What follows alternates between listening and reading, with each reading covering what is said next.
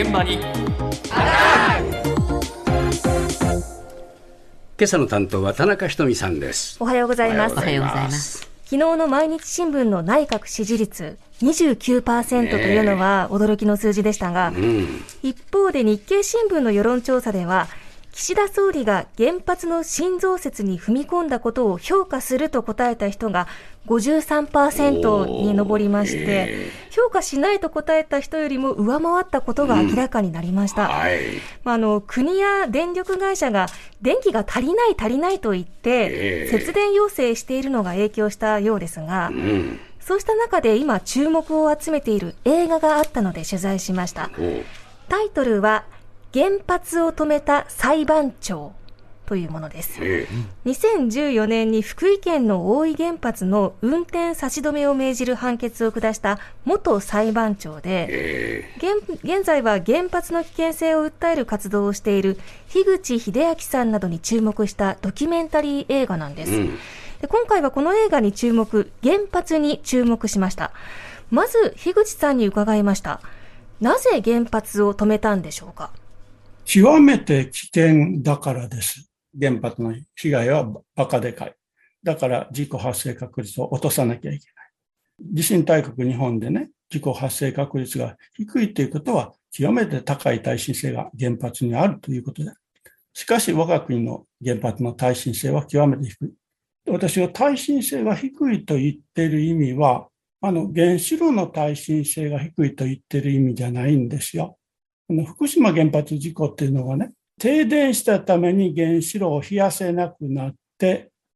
ウラン燃料が溶け落ちてきて原子炉も壊れてしまったんです。だから問題は配電、配管の耐震性のことなんですよ。で配電や配管の耐震性は極めて低いんですよ。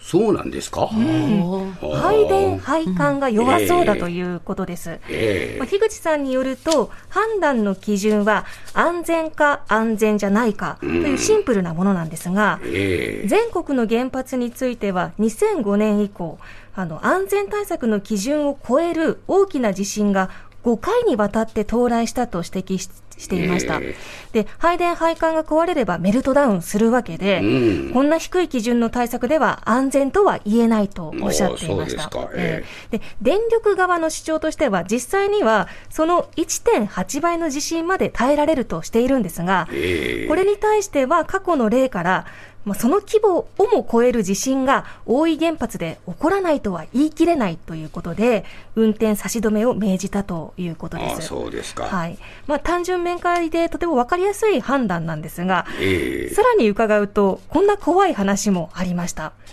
あの、地震の揺れを、揺れの強さを示すガルという単位があるんですが、ええこのガルで比較すると、原発よりも一般住宅の方が強い揺れ、強いガルに耐えられる。まあつまり一般住宅より原発の方が耐震性が低いということなんです。本当ですかそれ？ええ、どういうことなのか、再び樋口さんのお話です。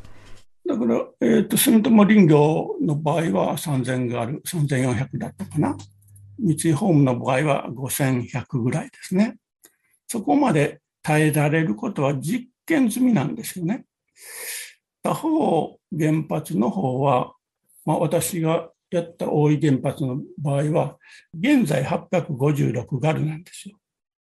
で、これ、実験したわけじゃないんですよね。コンピューターシミュレーションでそこまでいけるはずだという数字なんですね。やっぱり科学者にとってはね、実験の方がはるかに信頼性が高いっていうのは常識なんですね。数字が高い上に信頼性があるのが大手ハウスメーカーなんですね。で、数字が低いし、単なるコンピューターシミュレーションっていうのが原発なんですね。だから、まあ、差は歴然だと思いますね。はあ確かにね、大手のね、こええの不動産会社の、えー住宅ってね、ものすごい耐震実験やってんだよね。そうですね、うん実際にあの振動する装置の上に家を置いて、実際に揺らすっていうことをやっているんですが、はい。原発、あの巨大なものをそこに置くことができないので、そもそもコンピューターシミュレーション上での数値ということなんですね、ええその数値が低いということなんです。うん。まあ住宅よりも原発の方が耐震性が低いというのは、ちょっと衝撃的なんですが、これ、電力側はどう言ってんですか？電力側は、えー、あの住宅は地表の揺れで計算していて、えー、原発は岩盤の揺れで計算していると、揺れ方が違うそうなんです。なので、数字が違うのは、見方が違うということなんですが、えー、樋口さんによると、必ずしもそうじゃないというデータもあるようなので、えー、やはり噛み合わないんだな。噛み合ってないんですね、すれ違っていて、住宅の方が堅牢という主張を樋口さんはされています。はいただ、樋口さんの福井地裁の判決はその後、名古屋高裁の金沢支部でひっくり返されています。うん、で、これについて樋口さんは、結局、安全か安全じゃないかではなくて、手続き上で正しいかどうかで判断してしまうからだと、こう問題視していました。うん、はい、はいで今回注目したこの映画、原発を止めた裁判長は、原発の危険性を訴えるだけではなくて、後半パートにはその代わりとなる再生可能エネルギーへの農家さんたちの取り組みに注目していくんです。では監督はこれどんな考えで作ったのか伺いました。小原博康監督のお話です。目標としては原発推進の人たちに見てもらいたいっていうのが大きな、えー、ところですね。でもう一つは高校生高校生は今選挙権もありますからぜひですねあのそういう若い人たちにも見てもらって若い人たちは大いに刺激を受けると思うんですそれは自分と同い年ぐらいもしくは年下っていうぐらいのね19歳の農場長こんな風に生きてるんだっていうことに大いに刺激を持たれると思うし